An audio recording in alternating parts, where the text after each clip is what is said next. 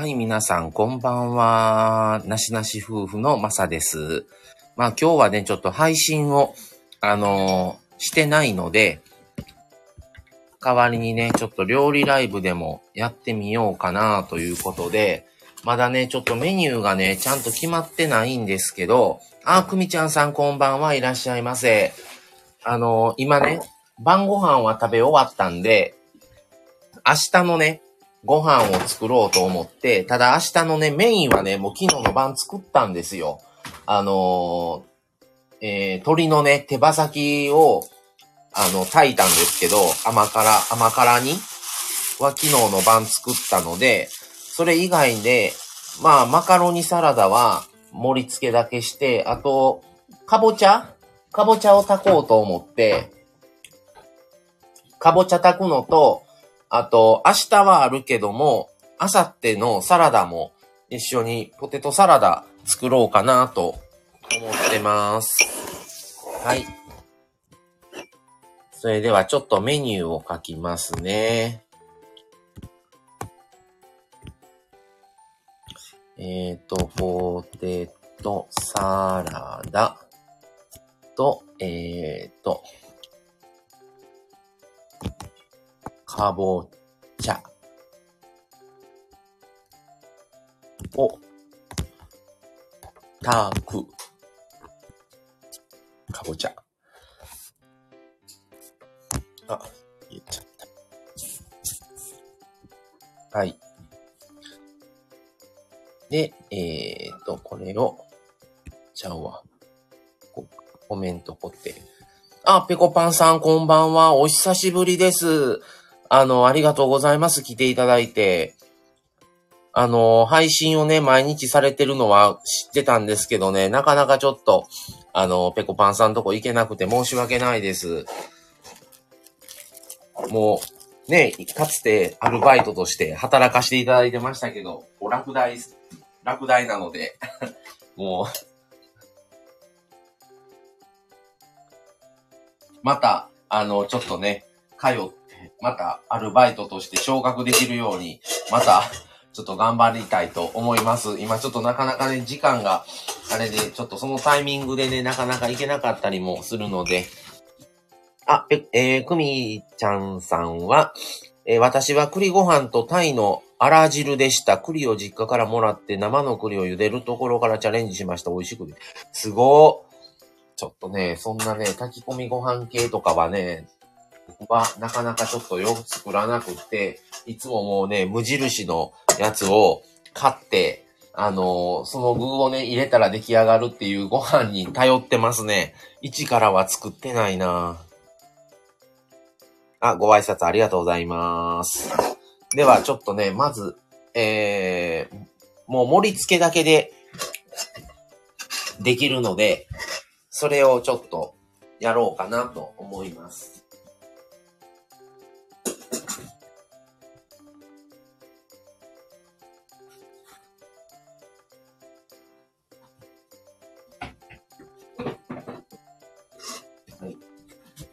今日ね、ちょっと道の駅行って、あのー、マミさんと、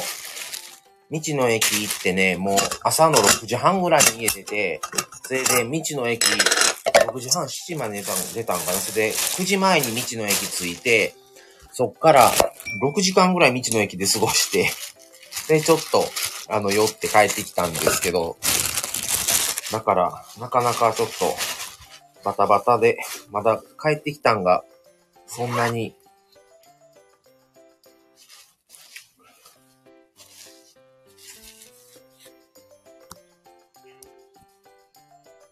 時間が経ってないんですけども、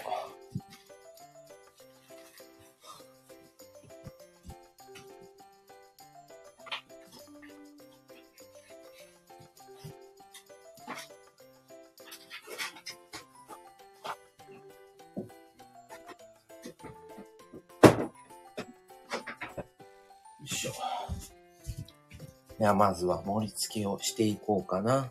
あ、今日、あ、かぼちゃいいですね。僕もパンプキンチーズケーキ食べました。めっちゃおしゃれ。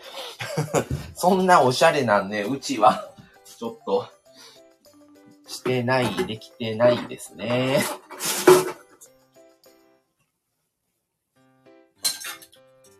ちょっと今、まずは、ちょっとね、ちょっと洗い物を片していかんとあかんので、ちょっとまずはね、洗い物の方を、あの、直したいと思います。今日はね、道の駅、ちょっと今、席外れ、離れてるけど、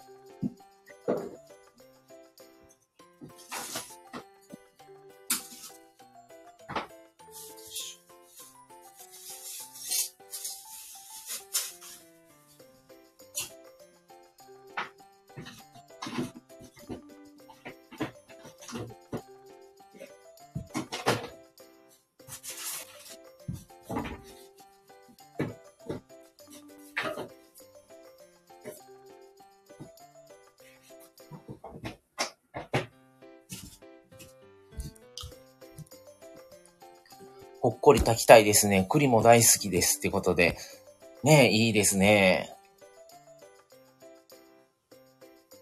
なかなかね、ちょっと本当に炊き込み系ができてなくて。はい、それでは、えー、明日食べるサラダはあるので、とりあえずちょっとね、さっき盛り付けをして、で、ちょっと洗い物ね、ちょっと片付けてから、まずかぼちゃを炊いていこうかなと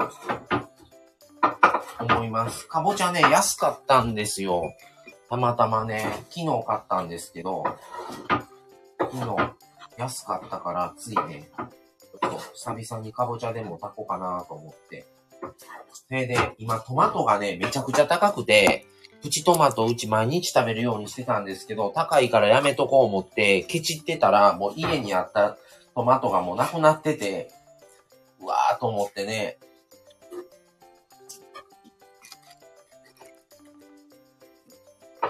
で、マミさんはもう、あれたなくていいよって言うから、いやでもちょっとね、彩りがっていう。あまりね、ちょっと、あれがもう栄養も考えないといけないし、っていうので。そうそう、くみちゃんさん、そう、あ、ね、流しの周りちょっとね、綺麗にしてから、そうそう、あのー、やろうかなと思って。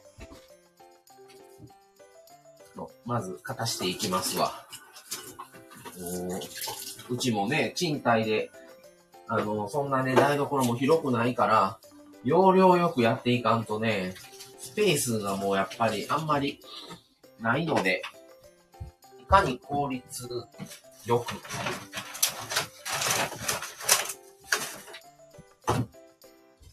そう、くみちゃんさん、そうですよね。めっちゃトマト高くって、ケチつけたらね、もう家がなかったから、さすがにちょっと一回買わなしゃあないかな、思いながら。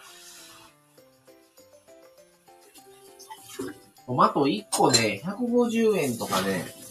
してて、うちだってまあ、プチトマト買うんですけど、プチトマトでも300円出しても、全然数ないし、もうなんかじゃあ、かといって物もええか言うたら、物も大したことないしね、今。だからね、もうアホらしくってね、買ってなかったら家のがとうとうなくなってたっていう、ちょっとミスやなと思って。もうね、やっぱり高い。もう野菜がね、ほんと高いから、困るんですよね。やっぱ野菜も食べないと栄養偏っちゃうから。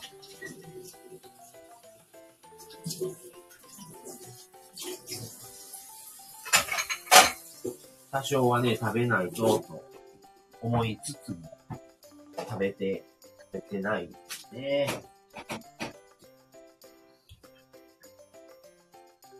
そう、めっちゃ高い。もうね、大きいのはもう買ってないから、はっきり僕も値段も覚えてない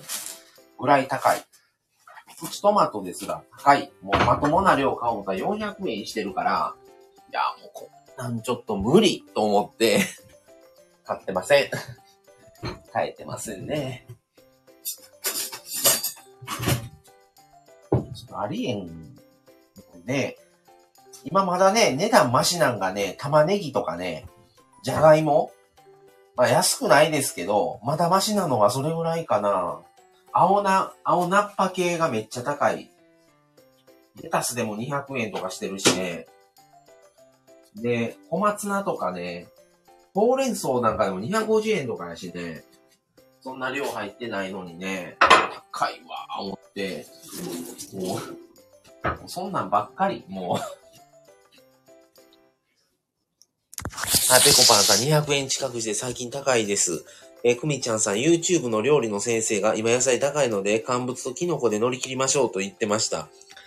ほうれん草高い、みんな高い。そう。いや、乾乾物とキノコ言うたってね、そんな、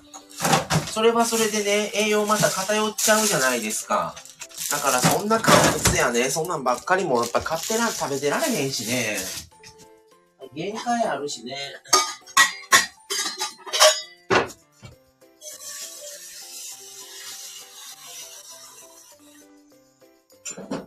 それはね、そんなんで乗り切れたらいいですけど、やっ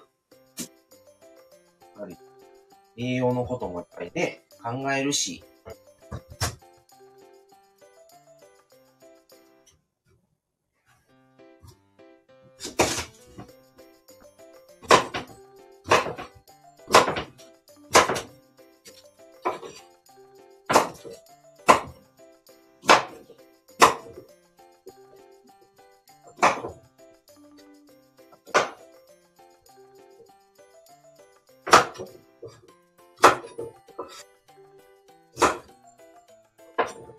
いろいろね、やっぱ考えちゃうんですよね。難しい。そう、そう、毎日もそんなね、乾物とかね、キノコばっかり毎日なんかしてられませんからね。先生は、ね、そら、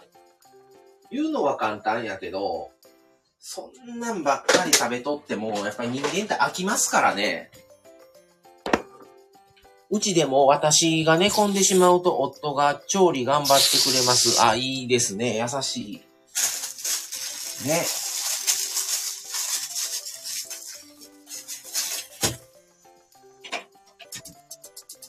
ほんまにでもちょっと、そんな乾物ばっかりはやってられへんわ。ね、料理の先生にもうちょっと現実的なこと言って、ね、怒られちゃうけど。でも、あの、買う、買うし、食べるけど、一回の使用量とかは調整はしてますね、さすがに。もうそうせないと、同じだけ使って食べてたら、もう、ちょっと食費が本当にかさんでくるから、その辺は、やっぱり調整はしてますね。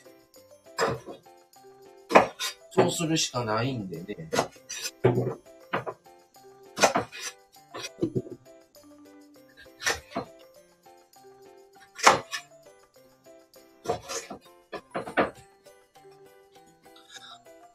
あ、ドレミさんこんばんは。いらっしゃいませ。あ、ご挨拶ありがとうございます。そう、なんとかしてね。あの、皆さんに、あの、で、乗り切りましょう。あの、まあ、ほどほどにね、ちょっと整備もしつつ、もう完全にセーブもできるわけないし、それをしても、ね、やっぱり食べるものってね、すごい大事で、きちりすぎて、結局それでね、体調壊して病院行ってたら意味ないですから、ほどほどにはね、もう、食べていって、するしか、僕はしょうがないと思うし、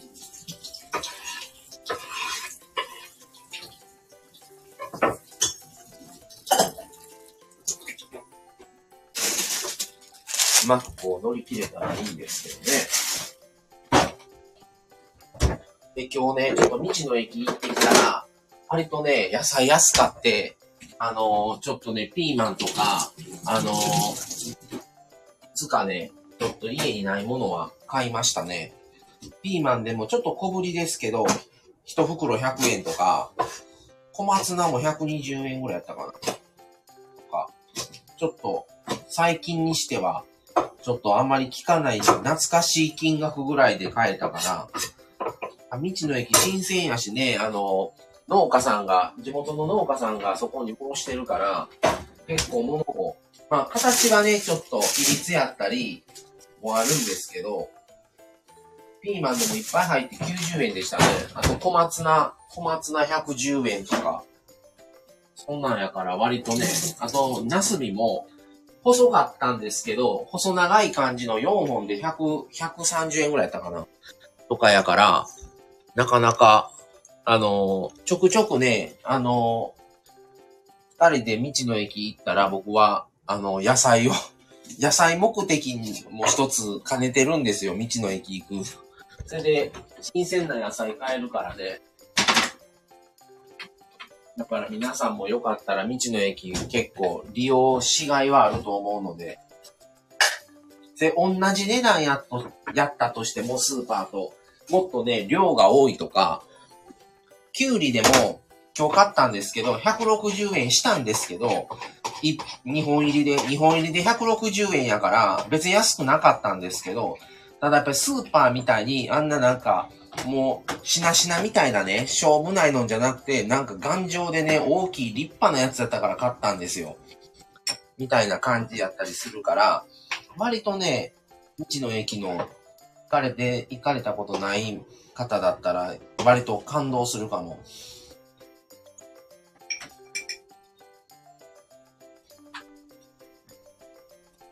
今日は買わなかったですけど、椎茸でも200、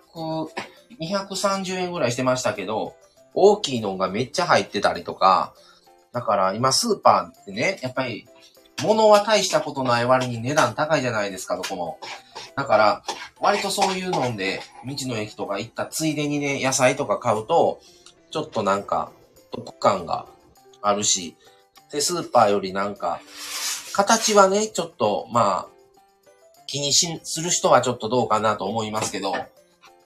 でも、あの、スーパーより明らか新鮮やし、僕割と、うちの駅は、行った際は必ず野菜類は、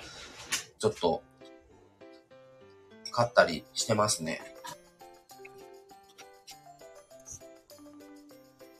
あ、くみちゃんさんいいですね。あの、近くで収穫祭みたいなのがありそうなので行ってみますっていうことで、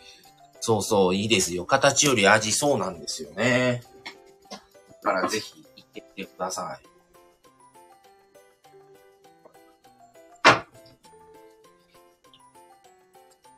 それで、やっぱり、あの、朝とかね、行ったら、農家の人が、あの、農業用じゃないですけど、軽トラとかでね、運んでくるんですよ。あの、いっぱいの野菜とかね、そういうのを見たら、なんか、やっぱ新鮮やし欲しくなるんですよね。またそれで料理に使えるし。だから今日これかぼちゃ買いましたけど、今日かぼちゃこれ100円とかやったしね、安い。割と、いろんなものが、まあ全部はレタスが欲しかったけど、レタスがなかったな。玉ねぎ、うちあるから買いませんでしたけど、大きめの玉ねぎ3つで100、150円ぐらいやったかな。とか、大根も、大きい本が150円ぐらいだったかな。もう大根もちょっともう、この間食べたし、もう、たもう、この間違うわ。明日食べるから残りをやったからね、もう食べないんですけど、買わんかったんですけど。とか、割とやっぱ道の時はね、結構使えますね。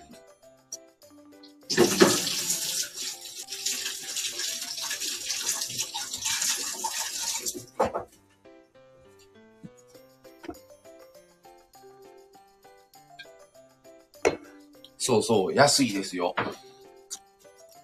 だから、金額で安いものと、金額はスーパーと変わらんけど、明らかスーパーの量より1.5倍は入ってるなとか、そういう感じですから、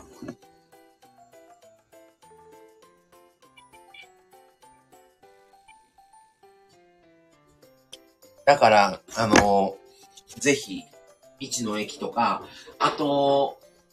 業務スーパーのところにも割と最近野菜売ってて、まあ道の駅ほどではないけど、スーパーよりはちょっとお得かなっていうのが、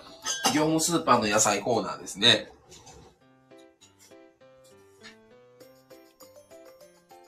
えー、くみちゃんさん、寒くてストーブ炊いてます。うちまだ扇風機出たまんまです。やっぱり、東北の方はすごいですね。でね、今日はちょっと本当に涼しくなってきたのでつけてませんけど、え、一昨日ぐらいやったかな、料理ライブした時も扇風機つか、つけてましたから、やっぱりその、火力とかで結構熱くなるんですよね。換気扇入れてても。だから、で、また僕暑がりやしね。そういうのもあって、扇風機まだ、ちょっとしまうのにはちょっとまだありかなと思ってまだ出してますね。えー、ペコパンさん、あ、そうなんですか。えー、いいなえー、来週？日曜日？大阪行ってこうちゃんに会います。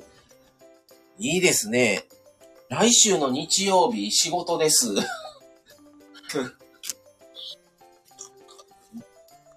いいですね。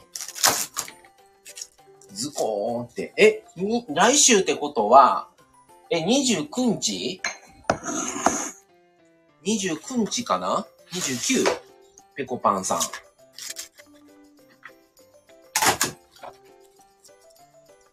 29か。29ね、僕らね、あの、旅行出かけるんですよ、夕方から。フェリー乗るんですよ。だから、ちょっとえー、ドレミさん。こちら東京も今だんだん風が冷たくなり、明日寒くなりそうです。ねえ、だいぶ今日冷えましたもんね。あ、そうそう、ドレミさん、ペコちゃんとコウちゃんね。ありがとうございます。夕方がなんですよ、フェリーが。夕方で、で、マミさんが夜勤明けで、で、ぺこぱんさん、大阪、その日曜日って大阪泊まるんですか？それとも、もう帰るんですか？その日は。大阪周りで、あ、三宮やしな。あ、泊まるんですか？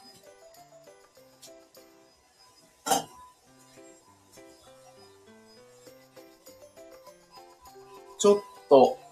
まあ、無理かな。無理かな。どうかな。大阪か。うん。こうちゃんと会う2回目ですよね。いやいいな。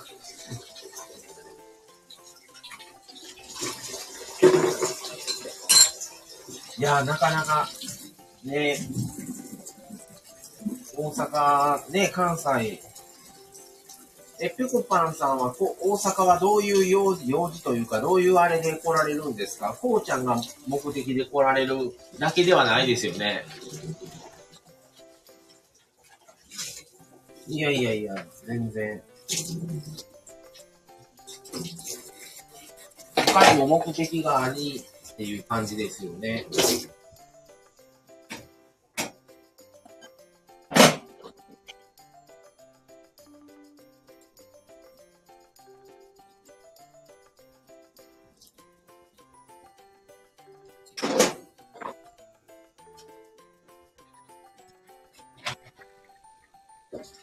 で、今、えっ、ー、と、話を料理に戻しますけど、かぼちゃをね、今まず炊いてます。それで、かぼちゃをちょっと煮干しで、あの、水で炊いて、で、今、そこから、えー、お酒とみりんと醤油を、まあ、適、適量、いつも僕適量なんですけど、適量入れて、ちょっと炊いて、完成。かぼちゃ完成です。から書きます。あ、パン目的。はいはい。いいですね。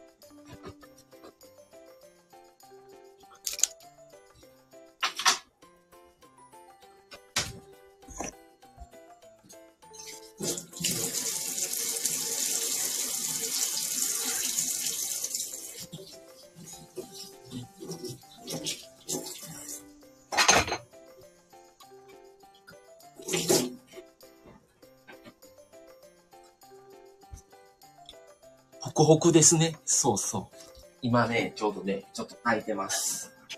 で、これで、えー、かぼちゃを炊いて完成で、もう一品は、えっ、と、あさって、食べるのにもう一個作っとこうと思って、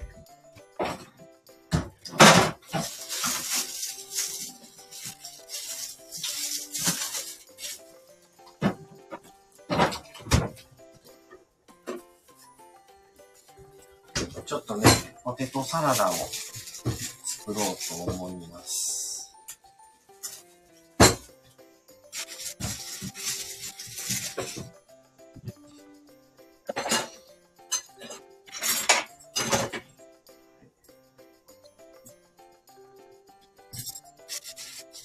はい。では、じゃがいもの皮むきからしていきます。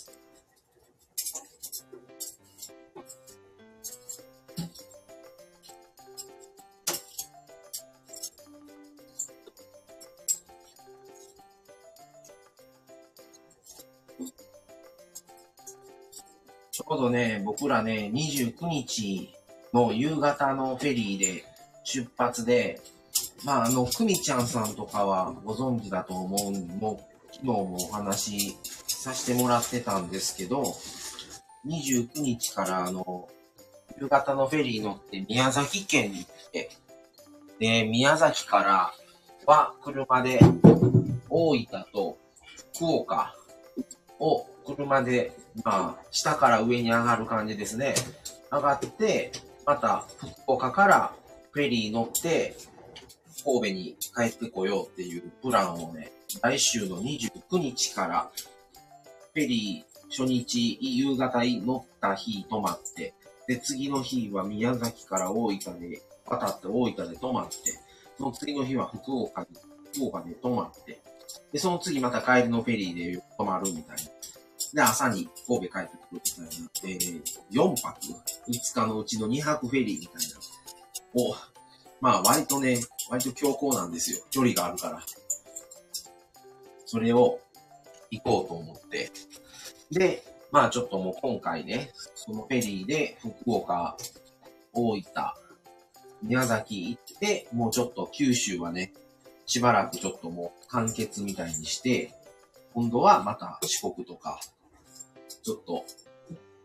いずれね、ちょっと夢として、北海道にやっぱり行ったことがないので、ちょっと一生のうちに一回は北海道行きたくて、北海道をね、ちょっと目標に、再来年、再来年目標、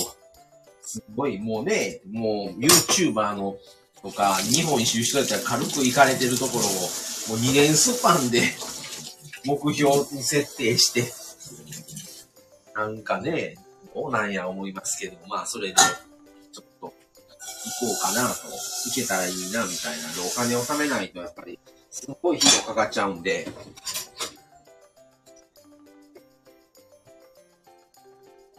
それを実現、生きてるうちに実現させたので、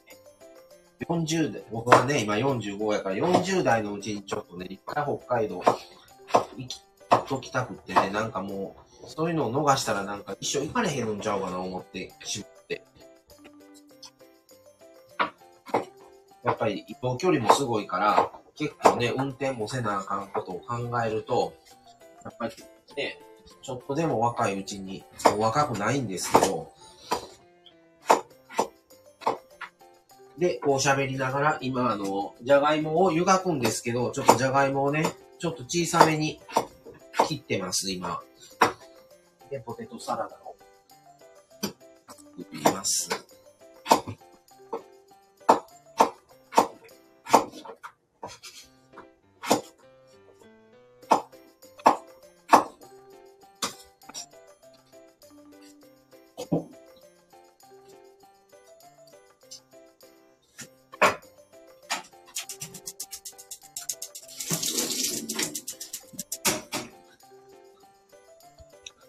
ちょっと、えーと、結構飛んじゃった？えー、くみちゃんさん、フェリーいいですね。そうなんですよ。それで北海道ね、壮大な計画なんですよね。秋田も寄ってたんせ。秋田ね。秋田県って何があるのかがね、全然ちょっとね、疎くてすいません。でもね、あのー、北海道だけじゃなくって、その本州の北の方とかね、行きたいんですよね。いいですね、九州。私も9月長崎だけ行きました。ああ、長崎はね、行かないんですけど、あのー、ね、行きたいんですよね。長崎もいいとこですからね。あ、くみちゃんさん九州行ったことないです。ああ、やっぱりね、遠いですもんね。ドレミさん、私も初めての九州でした。秋田は一度行きましたよ。ええー、今は熊大発生なのであかんです。ああ。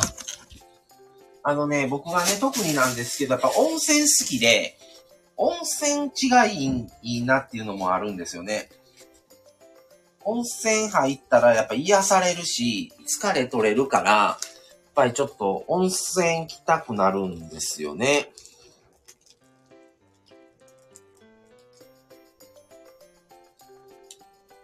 そ、ペコパンさん、それはくま、くまった、くまった。でもね、ちょっと、クマ、クマはちょっと困りますね。クマは大量発生はちょっと、いけないですね、さすがに。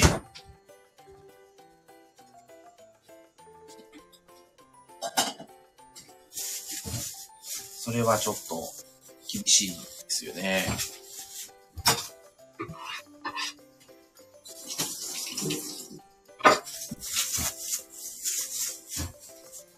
ペコの滑りも大発生みたいです。なるほど。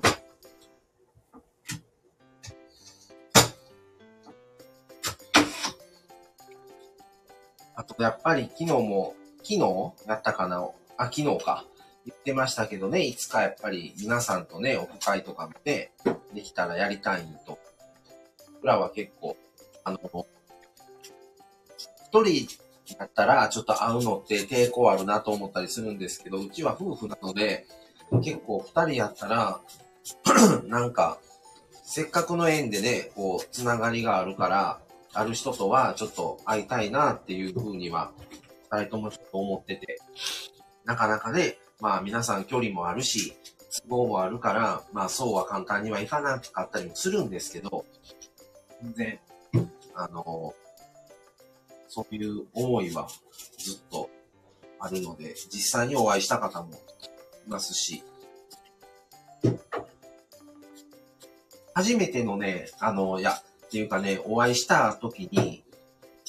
思うのは、初めてなんですよ。初めましてなんですけど、初めましてなしなし夫婦のまさです、言うて、会うんですよ。まみです、言うて。でもね、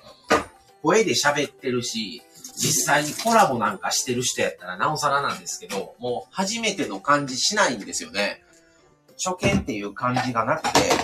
もうなんか、すでに知り合いやったみたいな、すでに友達やったみたいな感覚になるんですよね。不思議と。だから、もう話もね、もちろんスタイフで話してるから、大体、詳しいことはわかんないんですけど、まあ大体どんな人かなっていうのは、もう実際にコラボとかで喋ってたら、わかるし、それでやっぱ合う合わないっていうのも分かってるから、で、コラボして楽しかったら、またコラボしましょうっていうのが2、3回やって、もうそうなったら次は会いたいですねってなるんですよね、自然的に。で、やっぱりもう実際に、このラジオ内であっても喋ってるから、そこまでの会うことに対してのハードルはやっぱり下がるんですよね。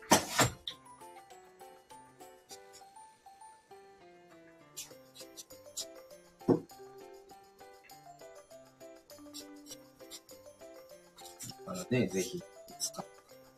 だからでも、そういうのも、縁だろうなと思ったけどね。合うような縁があるならあれば、無理して合わさなくても、そういう風にね、回っていくんちゃうかなと思ったりね。そういうのも縁かなと思ってます。タイミングですね、なんでも。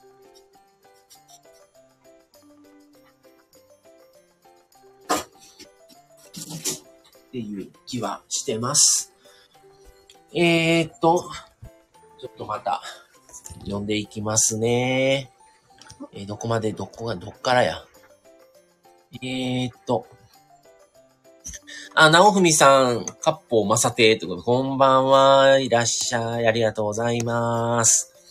はい、皆さんご挨拶ありがとうございます。くみちゃんさんなんだか昔からの友達みたいでね。そうですね。特に、あの、まあ、あのー聞き戦の方だったら、わかんないですけど、実際に配信してる人だったら、その方の配信も聞くし、それでコラボとかってなったら、もう、ね、もう、ようご存知で、っていう感じで、本当に、久々に会った友達みたいな、はじめましていう感覚じゃなくて、お久しぶりです、って。いう感覚なので、そこまで、あの、抵抗はないんですよね、会うことに対して。もう会わない人だったら、コラボしたらもうわかるんですよ、大体。この人はちょっと違うなとか、感覚的にね。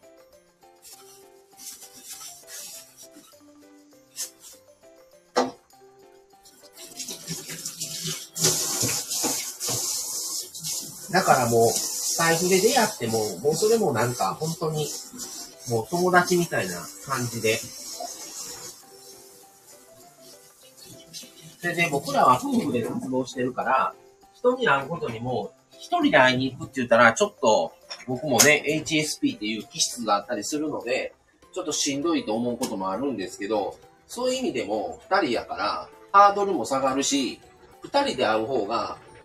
先方の方に、方にもね、やっぱ会いやすいと思うんですよね。夫婦というもう、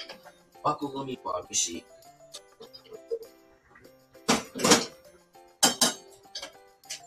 だから、割と、本当に、あの、全然、縁さえあれば、あとタイミングさえ合えば、会いたくないっていうね、そういうのでやってませんっていうスタイルの方ももちろんおられると思うんですけど、僕らは全然そういうことはないので。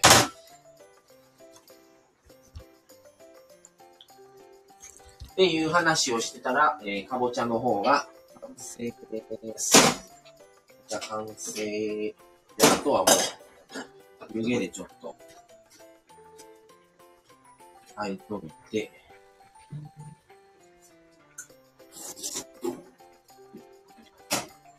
もう皆さんは晩ご飯は召し上がられましたでしょうか？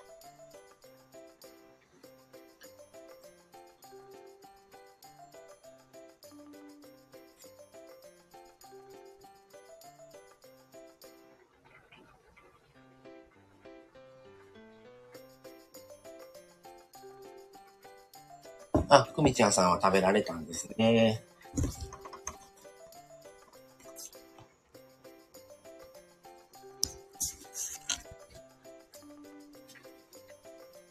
で、明日に関しては、あともうかぼちゃができたんで、それと、あと、手羽先を炊いたので、手羽先を、手羽先と、かぼちゃと、それからマカロニサラダと、あとスーパーで買った、えー小さい、あの、揚げあの、フライ。なんか練り物みたいなんですけど、それを、それを、でも、明日はいけるかなという感じですね。で、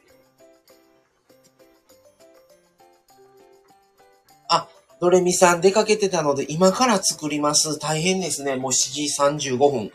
お疲れ様です。ありがとうございます。潜って聞かせていただきますね。ということで、ありがとうございます。ふみちゃんさん、ありがとうございます。ふみちゃんさんも、美味しそうですね。ということで。そう、ドレミさん頑張ってください。今から、今日の晩ご飯を今から作るって感じですよね。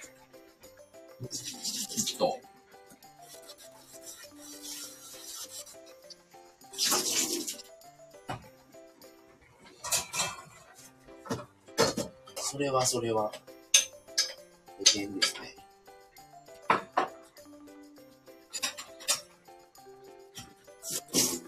店員さんは今日何を作りになるのか。ね。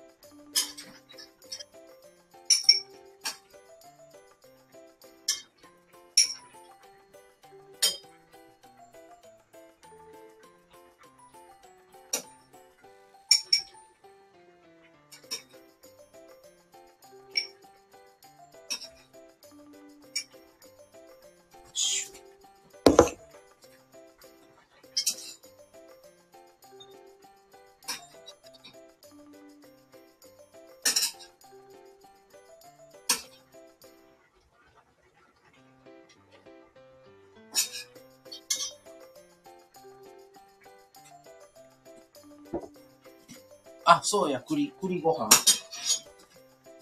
いいですね、皆さん。もうね、もう早いもんで、もう、10月も、もうね、下旬になってまいりまして、今日21ですから、早いもんで、もう言うてるうちに10月終わりですからね。一瞬ですね。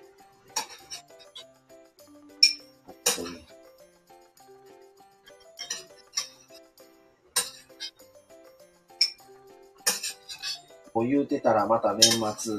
ね。また年末ね、僕らのチャンネルでは、あのー、クリスマス当日か、イブか、ちょっとその辺仕事の都合があるので、なんとも言えないんですけど、ライブはしようと思ってますので、またよかったらお越しください。それと、年末年始、ちょっと年末年始もどういう職場のね、シフトによるんですけど、まあ、年末もし30、大晦日できなかったら30日とか、まあちょっと1日2日ずらしつつも、何かしらライブはね、やろうかなと思ってます。あと、もし、元旦の日もね、やりたいんですけど、無理やったらまあ2日とか、まあ3日とか、まあ多少ズレはあるかもしれないですけど、その辺で正月ライブとか、年末ライブみたいなのも、ちょっとやりたいなという話はしてるので、あの、ぜひ、その時はまた告知させてもらいますので、ちょっとこれ12月入らんとね、予定がわかんないんですけど、あの、何かしらは、だいたいうちも毎年、クリスマスライブとか、年末年始ライブとかやってるので、それは、やろうと思ってるので、またよろしくお願いします。はい、ということで、ちょっと、じゃがいもができました。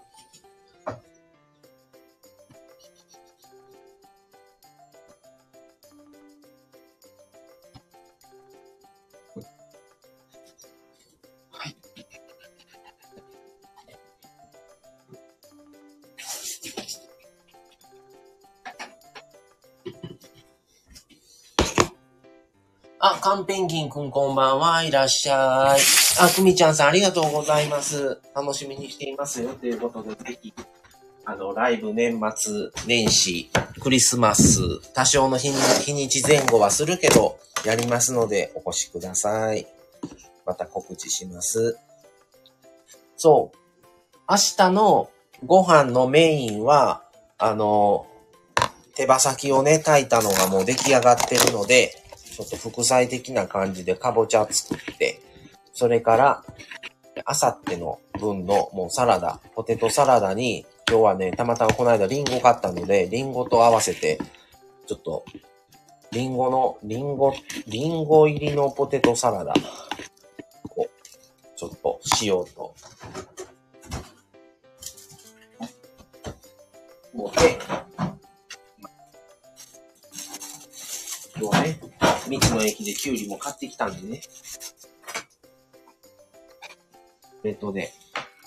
やろうかなっていう感じですね。懐かしい感じのサラダですね。そうですね。あ、サシットさんこんばんはいらっしゃい。まさくんということでありがとうございます。今日はポテトサラダとかぼちゃを作るっていうことでライブをしたんですが、今ライブ、えー、かぼちゃがもう完成してお皿に盛りました。ので今、ポテトサラダのじゃがいもも茹で上がりましたんで、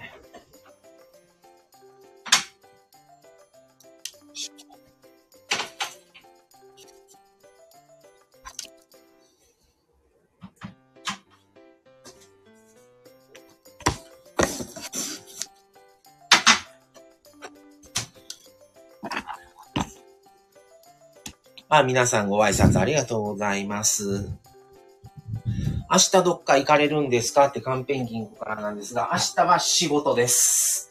はい。残念ながら明日は夫婦とも仕事です。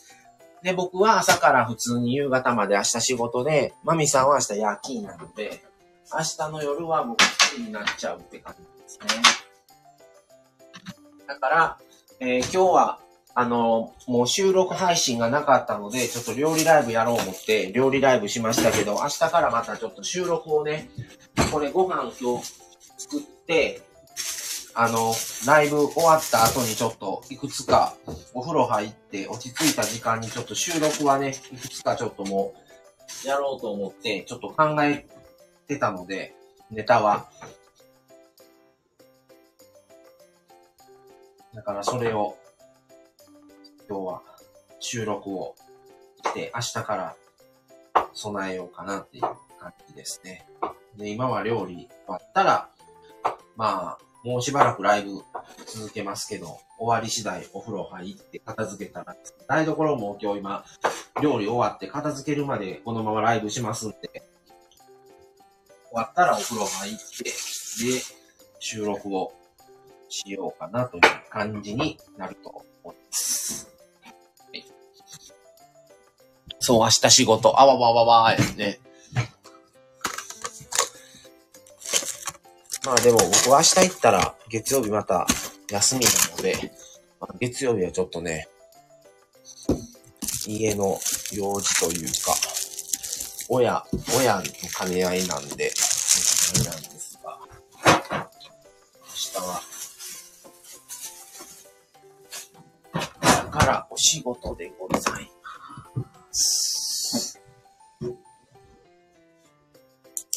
だからね、ちょっと明日は料理をあまり、まあ明日は明日でまた夜ね、メイン作らないとダメなんですけど、明日はちょっとね、仕事帰りに買い物もして帰ってこなあかんかったりもするし、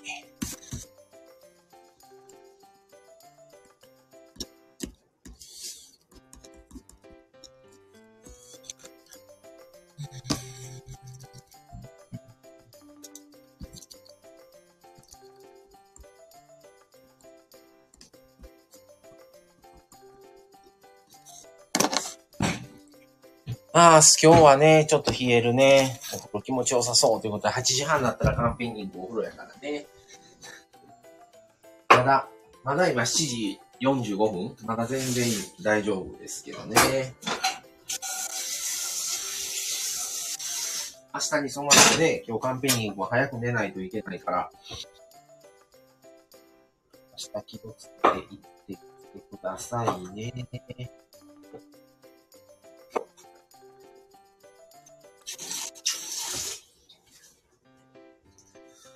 で、今、じゃがいもを湯がいて、ハム入れて、今からちょっとね、きゅうりを入れていきます。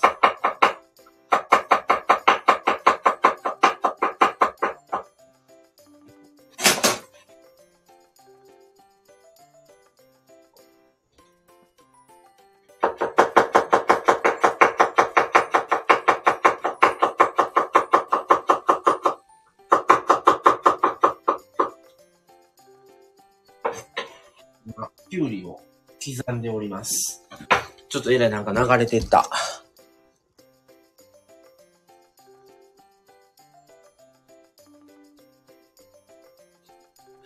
あ、ペコパンさんそろそろ行きます。皆さん良い夜をお過ごしください。ということで、あ、ペコパンさんありがとうございました。また来てくださいね。カンペンギンくんでも明日8時半に出るから、ゆ、ゆつ、あゆっくりめですけどってことか、ゆつ、まく、ゆ、はい。皆さんご挨拶ありがとうございます。切る音がすごいマシンガンみたい。そんなことない。まだね、ちょっとね、ちょっと切らないと。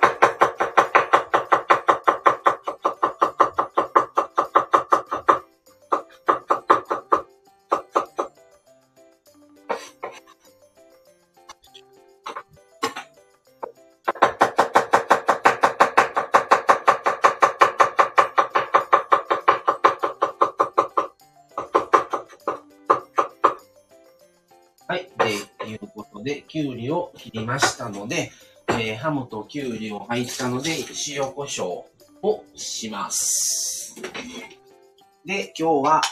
えー、リンゴを入れるので、塩コショウの後、リンゴを、はい、入れます。ちょっと小さくしてね。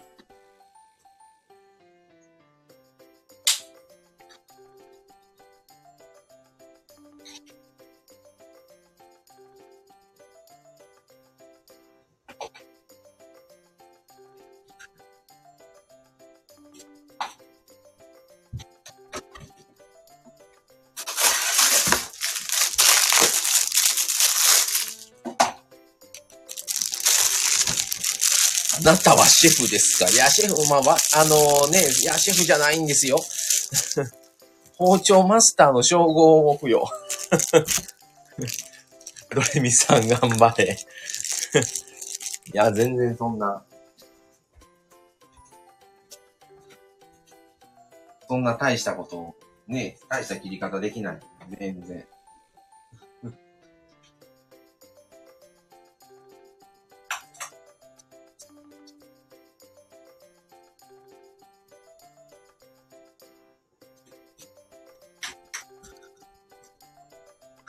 クミちゃん、私はゴロゴロだよ。のね、カンペンギンくんのライブをね、今日朝ちょっと、道の駅着いたちょっと下ぐらいからカンペンギンくんライブ始めはって、で、聞いてたら、すごい女子力高いし、あの、主婦、主婦業すごい向いてそうやから、なんか、カンペンギンくんの方が料理も僕よりなんかうまそうやし、なんかね、包丁さばきとかも、なんか良さそうやから、僕は全然そんな、対して、まあ、もう、20代の時からね、まあ、一人暮らしもはしてたし、まあ、実家におって子供の時から、割と親には、料理は普通に作るような感じで、まあ親も、親が料理してましたけど、あの、子供のと時からね、なんか、カレーとかね、のポテトサラダとかはね、なんか作らされてましたね。今日は、親にね、今日はあんたカレーするから、あの、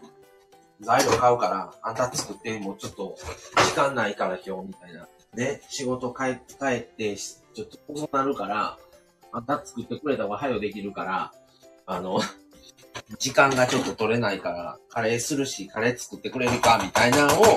ちょこちょこ言われたりは、子供の時からしてましたから、あ、なんか、たこ焼きとかね、今日晩もたこ焼きしようか、言うて。たこ焼きで粉だけじゃするから、あとあんた焼いてみたいな。で、何回かね、僕もね、火傷したことあったりしたんですよ。水ぶくれになったりとか。でも、僕もそれでもう、熱、まあその当日はもちろんもう料理しなかったんですけど、別にそれやから言うて、料理を作ら、作るっていうことをやめなかったし、親も別に、そらまあ、やけどもするわな、みたいなぐらいで、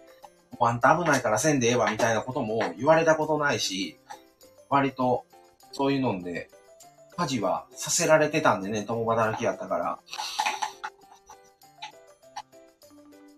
ね、一人っ子なんですけど、なんか、なんか一人っ子やったら、なんか甘やかされたんちゃうんとかね、なんでも欲しいもん買ってもらってたんちゃうんとか、言われたりしましたけど、なんか、すごいメリハリはありましたね。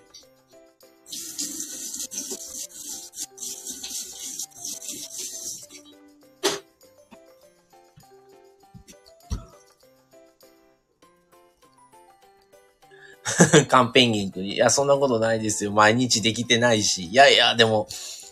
すごいね。そうそう、卵焼きの話ね。いやいや、自立言うほどじゃないんですね。させられてましたね。だからなんか、まあ、ここで言うのもどうかと思うんですけど、あの、結構、あの、怖くはなかったんですけど、結構母親がうち厳しくて、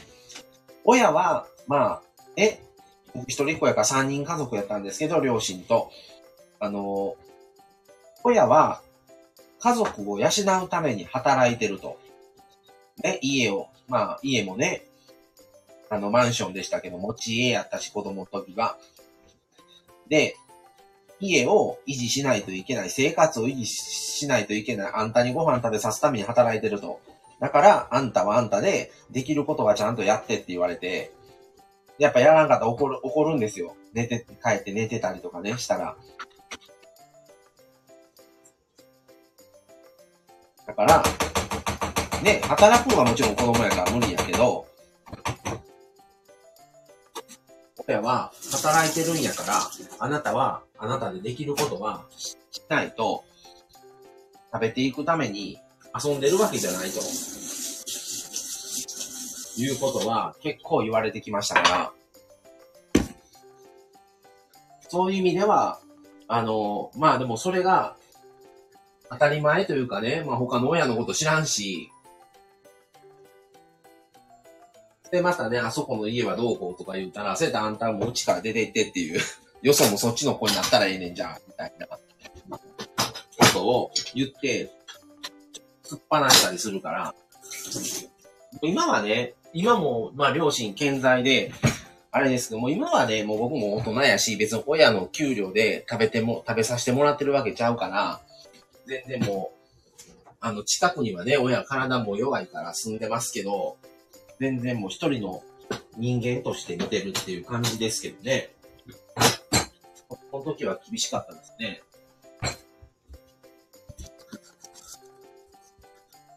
おお、厳しい。言われました、それ。そうそう、よその方が良かったよそ行ったらええねんっていうね。上等句やと思うんですけどね。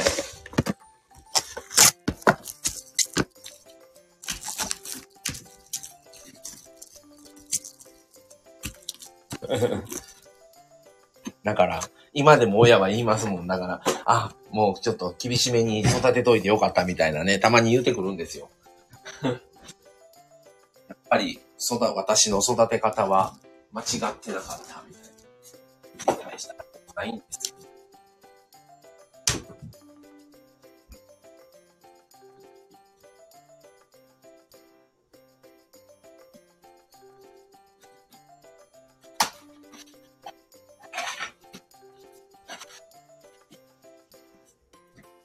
まあその分ね、あのー、父親はね、全然しつけとかそういうのも特になく、まあ、穏やかな優しかったんですけどね。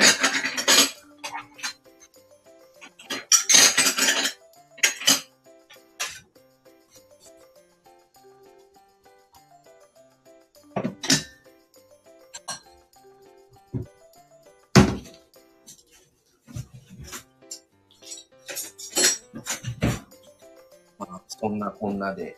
一応、ね、サラダも完成しましたんで、ちょっとじゃあ、片付けようかな、どうっていう感じですね。そう、何が正しいかなんてわから、わかりませんよ。そう。多分親も、きっといろんな周りのね、あの、人からとか聞いて、どうしてんのとか、なんかね、小遣いいくらにしてるんみたいなのはね、聞いてるのはね、なんか記憶にあるんですよ。あの、同じ学、あの、同じ同級生のお母さんとかに、すぐ近くとかにいたから、なんか、中学に上がんねん、上がるやんか、みたいな。上がんねんけど、上がるんや、上がるに合わせて、なんか小遣いとかどうしてんの？みたいなのを聞いてるのはなんか知ってるんですよね。だから多分、そのようにするとは限らんけど、多分参考にはね、相当してたと思いますね。だから、一人っ子やったら、あれ欲しいって言ったら買ってもらえてみたいな、もなくて、これが買って欲しいって言っても、そこで親のジャッジが入って、本当にそれは買うことによって自分の子供にとって価値があるんかみたいなね、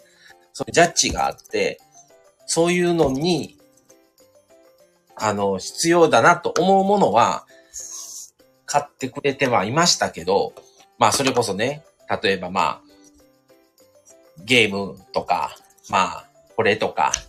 あの、まあ遊びのもんとか、そういうもん買ってほしいとかって、例えば言っても、いや、それはあなた自分でバイトで働いて買ってって言われて、もうそれで話終わりますから、そういうのはなかなかね、買ってもらえなかったりとか、しましたね。まあでも、あの僕18で車の免許取りに行って、もうその18歳の時に免許取ったんですけど、車の免許取った時は、即で、あの、なんか、え、どうしようかなじゃない、なく、あの、車の免許欲しいねっていう話を言ったら、じゃあいつから行くみたいな。何日から行く？どこの学校行く？ど、いつから行く？みたいなんで、もうすぐに、じゃあ何日、何日に入学式とか予約みたいなの書いてる、パンフレットを取り寄せてね、書いてるから、じゃあ何日に行くかな思うねっていう話を一言すれば、もうそれで、わかった、じゃあそれで用意しとこう。みたいなのは、すぐ即決で言ってくれたから、でもまあ、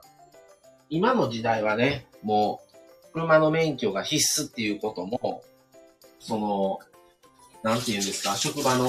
紹介みたいな、でも書か書かなかったりとか、そういうね、免許必須の時代でもないし、言えないんですよね、やっぱり。そうやって差別になったりするので。ただ、もう、もう25年、6年前だから、もう、男の人で免許がないっていうのは、もう職がないみたいな感じで、もう免許が持ってて当たり前みたいな時代やったんですよね。だから、それは親も分かってて、その仕事をするのに、車の免許がないと、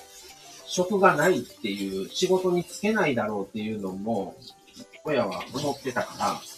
だからね、ね、車の免許代はすごく出してくれましたけど、だから、すごいメリハリはめっちゃあったなと思いますね。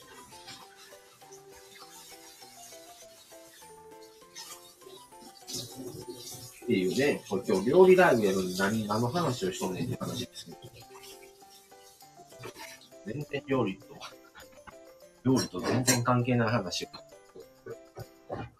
公共の電波を使って。あ、カンペンギン君ね、うちもマザーフィルターが厳しかったです。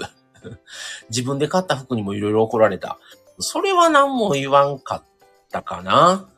うん。それは、まあ、あの、自分のお金で買った以上は、とか、それを言う権利は親にはないみたいな、は言われたことはありますね。それは、自分で働いてバイトして貯めたお金を、親が、あとよかく言う権利はないから、それは自分のお金やから、まあ好きにしいじゃないですけど、みたいなは言われましたけどね。免許必須です。まあね、それあるに越したことはないですからね。あ、カンペンギン君はオートマ限定やねんね。あ、クミちゃん、うちはみんなマニュアルから取らされました。あ、取らせました。うん。田舎ですからね。まあでも今ね、ほんとオートマ車ばっかりになってるから、全然ね、オートマ免許で全然問題ないと思うし、もう僕も最初、親がもともとマニュアル乗ってたから、免許取って、ずっとね、マニュアル乗って、それで、自分で中古車最初買ったんですよ。中古買った時もマニュアルを買って、だから20、18で免許取って25ぐらいまではマニュアルを乗ってたんですよ。だから、多分もうそっからね、僕も45やから20年経ってますけど、乗ったら乗れると思うんですよ。ただもうね、長距離とかね、やっぱり渋滞も多いしね、そう思うともうミッションは乗れないなとは思ってます。もうないしね、そもそもマニュアル車っていうのがもうほとんど。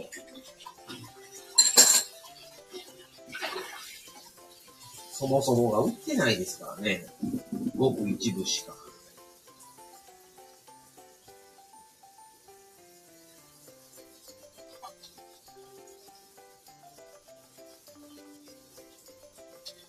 はい、まあ、今日はそんなで、緑ライン、はい、かぼちゃと、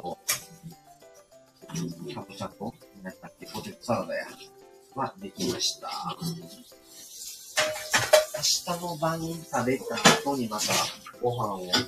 べるけども、明日の夜は、もう、あれでしょうか？あの、ナポリタンのスパゲティでご紹介してみる。するとなんか、スープ、か。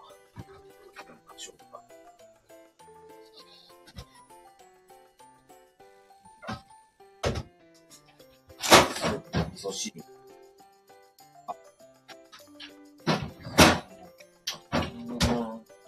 すね。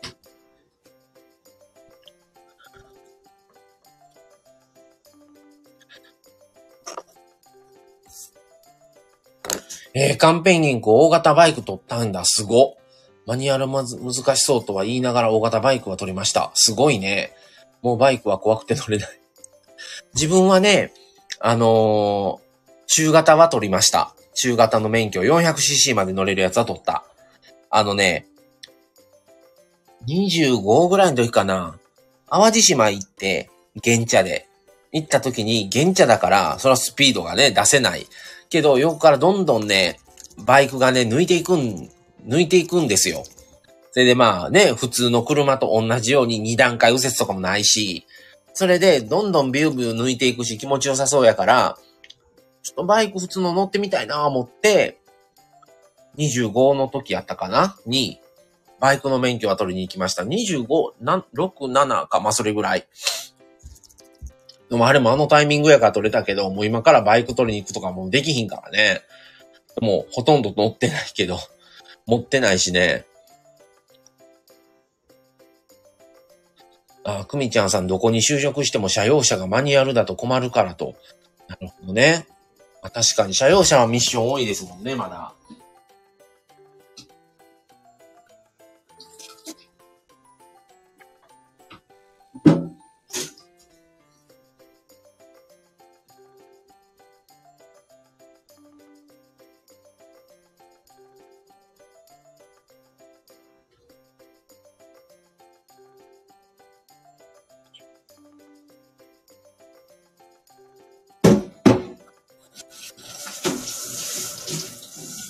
今まあこれちょっとあの鍋とかね、今洗ってるんですよ、使った道具を。なので今8時5分なので、8時まあ15分とかぐらいに20分、15分か20分ぐらいにライブ終わろうかと思います。それで自分もね、お風呂入って収録をちょっとまとめて夜やろうかなと思ってるので、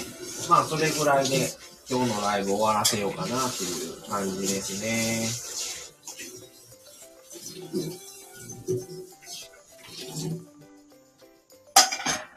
だからまあ、あと10分、15分ほど、なろうかな感じです。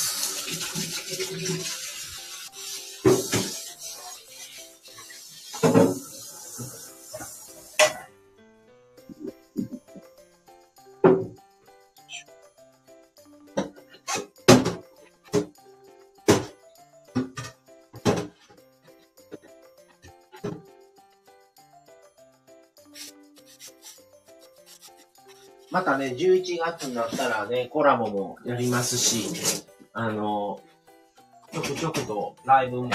またやろうかなと思ってますので、また夫婦でもね、やりますから、ぜひ、それも聞いていただければと思います。あと、まあ、あの、マミさんだけの配信とかもまたやってもらいますので、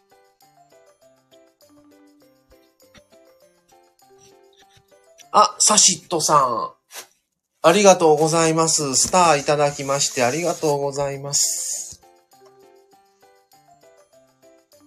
あ、カンペンギンくん、事故った時のことを考えると怖いですよね。そうバイクはね。そうそう。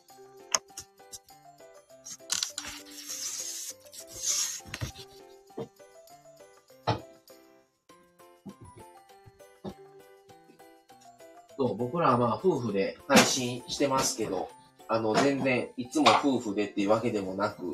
あの、おのおので、あの、配信もしたりしてますし、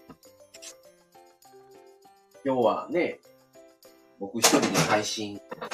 ライブはしてますけど、マミさんも別の用事を今しております。その辺は、必ず全部一緒っていうわけではなく、もちろん、このネタは一緒の方がいいなっていうのを一緒に安心します。そうじゃないときは、おのおのでやったり、その時々に合った内容をやってるっていう感じですね。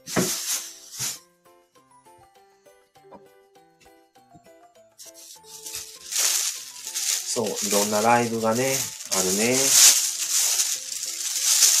あ、年末までね、そうですね、いろいろまたやろうかなと思います。お料理ライブ楽しいありがとうございます。まあ、この料理ライブもね、ちょっと、やっぱりこのなしなし夫婦としてのね、特色の一つとしてね、やっぱり、あの、割と、まあね、もうそんな配信視聴回数とか、その、一度に来てくれる人数とか、その辺はね、あれなんですけど、まあ、普通に一人で黙々と作ってるより楽しいし、こうやって、あの、ちょっとね、チャットと、こう、チャット参加してる方とお話ししながらやるとね、はかどるんですよ。だから、なんか、すごいやりながらやから、うまく時間がね、使えてるなっていう気もするので、結構、今もこう喋りながら、今ちょっと全部ね、吹いて、片付けていってるんですけど、っていうことをちょっとできるので、ライブを、料理ライブは割と僕も好きなので、これはちょこちょこ、ちょっと一時 Wi-Fi のね、調子があんまり良くなかったんで、まあできてなかったんですよ、ライブもね。途中で切れたりしてたんで、でも今 Wi-Fi も安定してるので、ちょこちょこ、こういう、1時間ぐらいで。すぐなんですよ、ライブこの料理だったら。それでまあ、ね、一個することはかどるし、いうので、結構、料理ライブを、もう定番みたいに、一つの定番として、まあ、聞いていただけたら、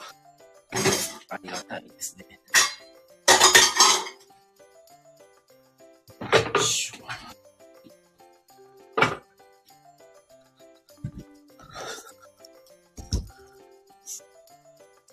えー、カンペンギン君、今日朝アイロンライブでしたが、チャット追うのに必死でアイロン止まってました。そうやったね。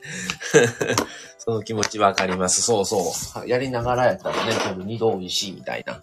テキパキテキパキすごい。ありがとうございます。一応、あの、全部、食器も全部片付って直しました。年末まで料理ライブがレギュラーになることを楽しみにしてまあ、あの、毎日っていうわけにはいかないしね、さすがにそれをやったら飽きられるんでね、こう、たまにね、ちょっと、あの、配信とかがね、できない日っていうか、あの、収録できてなくって配信できなかったりとか、ちょっともう今日は収録いいかなって思った時に、ちょっとね、あ、料理ライブでもやろうかな、みたいに、軽い感じで、で、料理はやっぱり毎日何かしら作るんで、その料理ライブでちょっと気分を、ちょっと、ちょっと変えてね、そういうのも、なしなし夫婦としての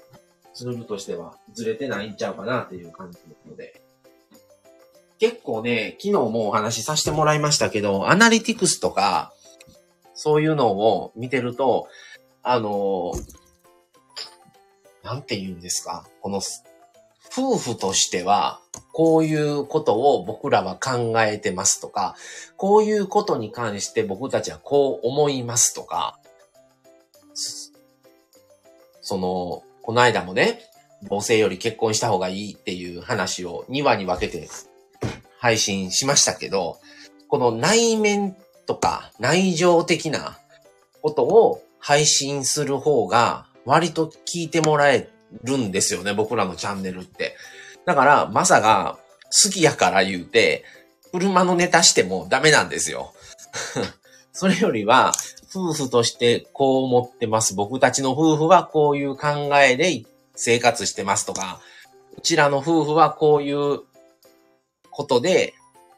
こういう時はこういう風に対応してますとか、家庭事情とか、この家事どうしてんのとか、それこそね、僕は HSP 持ってるので、その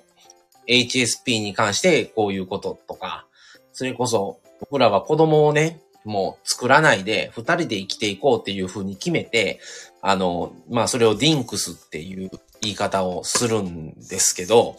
そのことについてどう思ってるとか、どうしてそういう、まあ考えに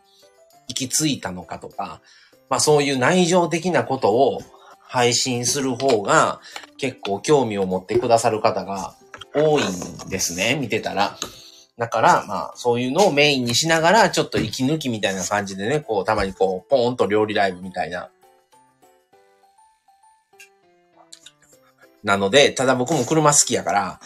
すごい喋りたいってなる時があるんですよ。そういう時はもうもう気にせずね、ちょっとまあ、あのもう、たまにはこう、やっぱり言ってもいいのかなとは思ってますけど、割り切って車選びライブとかしてくださったらパソコン準備して聞きます。じゃあ、またね、いつかのカンペンギンくんが車を買おう、買おうかな、どうしようかなと思ってる時に、あのどういうのがいいとか、こう、どういう形がいいどういう、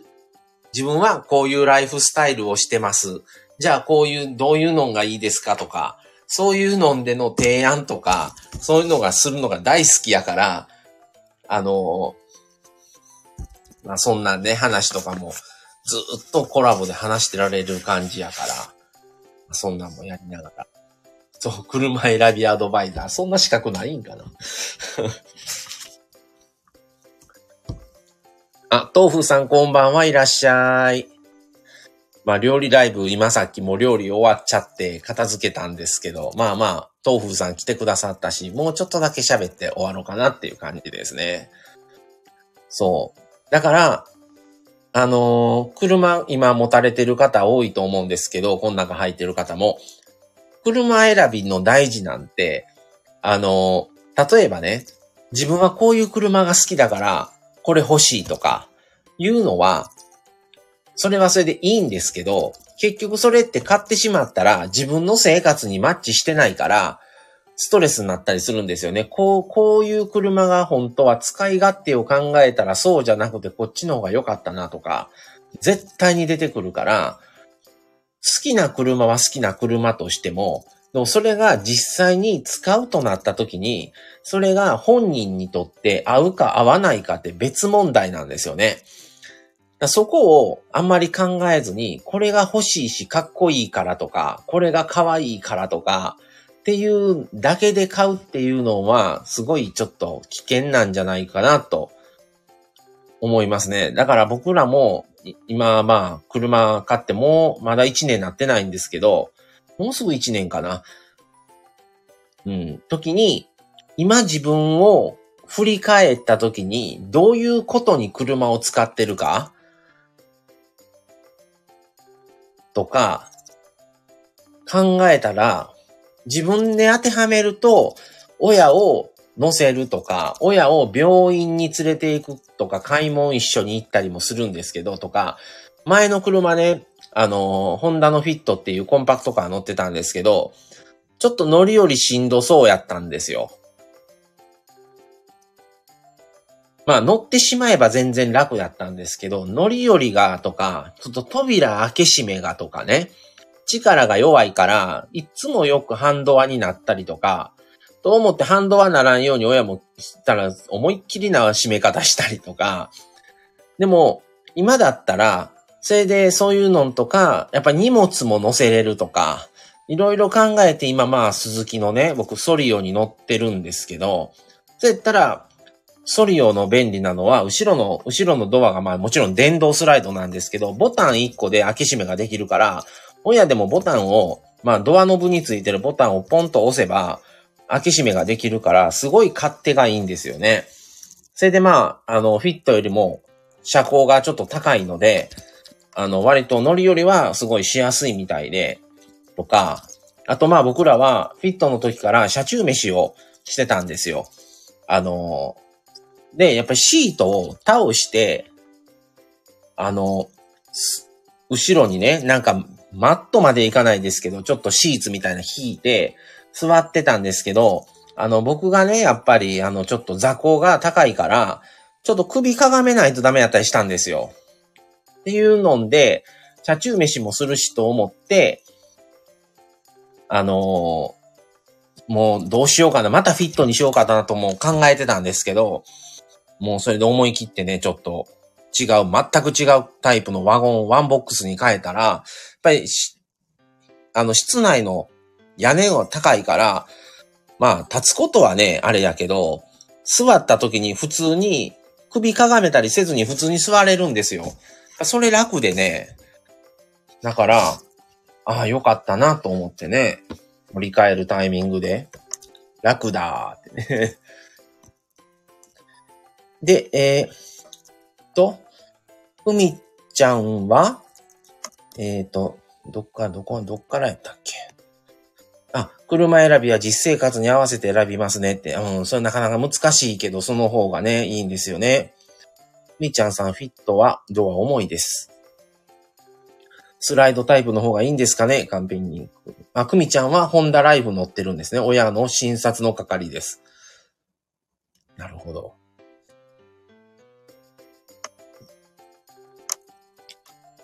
まあ、だから、その時の、本当自分の周りも含めての状況による感じやね。うん。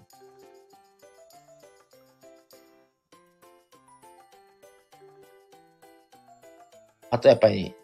どんな車買っても100%満たされる車はないんですよ。ないけど、まあ、どこで折り合いをつけるかとか、100%は無理やけど、その、妥協できる部分と、絶対妥協ができない部分って絶対あると思うんですよね。だからそこの範囲で、うまくね、こういろいろ見て買うのが一番いいんですけど、またなんかね、時間なかったりめんどくさかったりもするから、難しかったりもするんですけどね。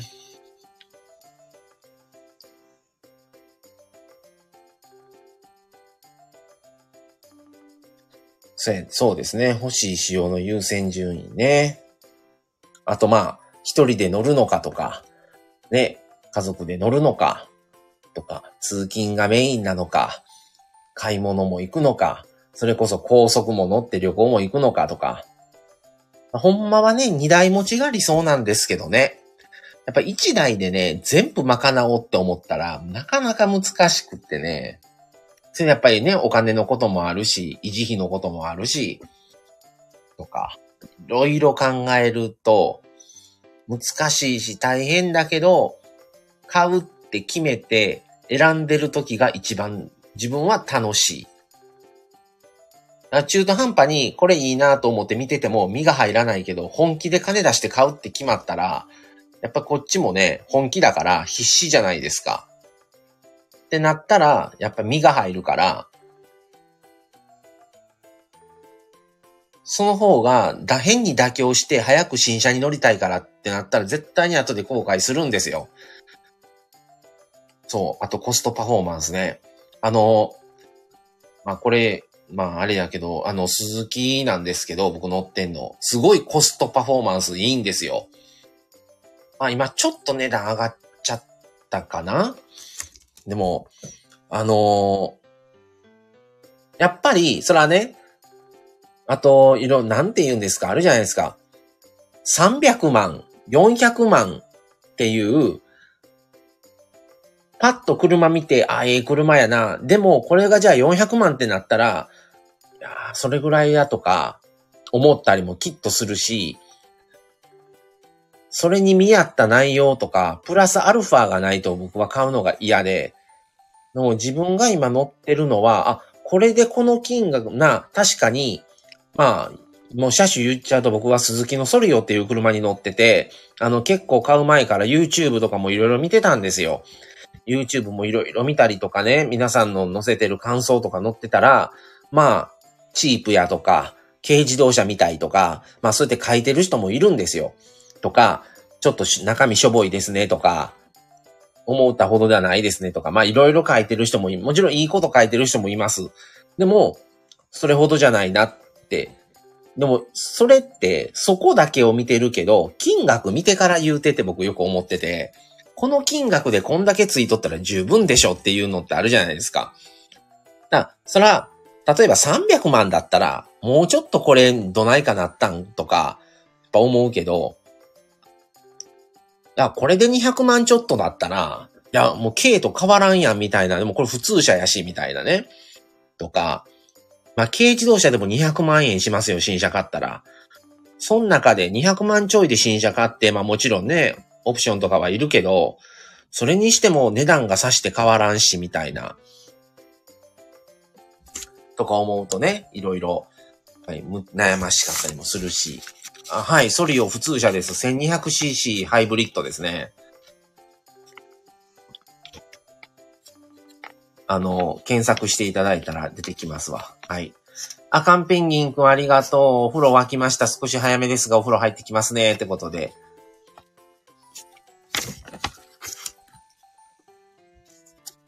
はい。ドレミスさんありがとうございます。やっぱりマサさんは車の話もしないと。なんかね、車の話になったら力入るんですよね。熱くなってます。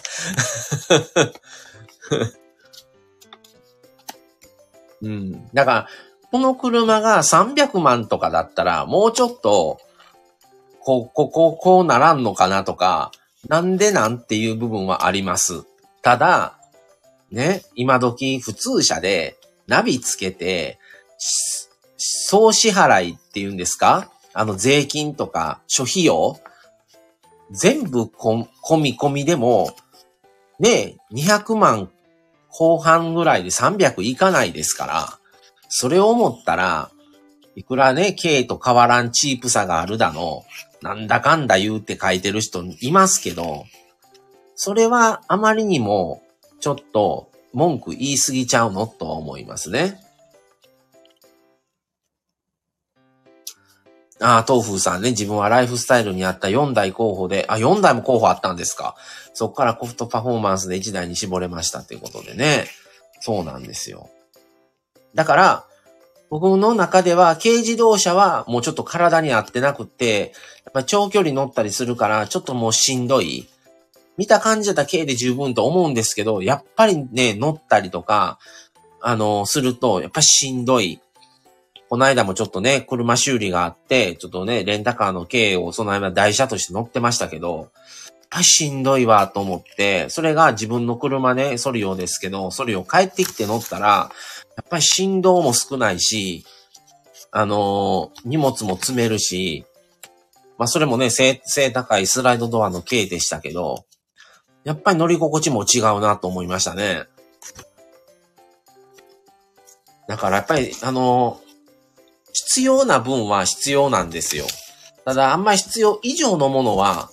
いらないかなっていう感じはしますね。見え張ってね、やっぱりすごい大きいの乗ってたりとか、高いの乗ってる人もいますけど、その辺はね、まあ、それぞれ価値観次第なんで、はい。まあ、間もなく1時間半になりますから、そろそろ終わろうかなと思いますが、ちょっと車の話するとね、話が終わらないんで、また一回ちょっともう、そういう配信回数というか、もう来ていただける方はもちろん嬉しいですけど、あの、もうあまり聞いてもらえないかなっていうのも、もう含みで、一回またね、ちょっとマサの車ライブみたいな、ちょっと一回やってもいいかなと。車についてのみ語る会。もうすべて素無視で 1時間気にせず喋りますみたいな、車のことなら、みたいな、もうやんのも面白いかもしれないですね。ただあんまりね、本当に気にしちゃうからね、アナリティクスを。あれなんですけど。まあまあ今日はちょっと料理ライブから、ちょっといろんな話をしてしまいましたが。ということで、今日も来ていただいた方ありがとうございました。1時間半ほどもゆっくりね、喋らせていただきましたけど、はい。あ、なおふびさんもありがとうございます。はい、くみちゃんさんもありがとうございます。豆腐さんもありがとうございます。あの、また明日からちょっと配信できるように。ああ、ドレミさんありがとうございますお。おかげさまで夕食できましたってことでよかったです。はい。ということでまた明日からちょっと収録がね、流せるように今ストックがなくなっちゃったんで、この後ちょっと夜収録しようかなと思います。な皆さん、今日も来てくださりありがとうございました。それでは今日はこの辺で失礼します。さよなら。ありがとうございました。バイバーイ。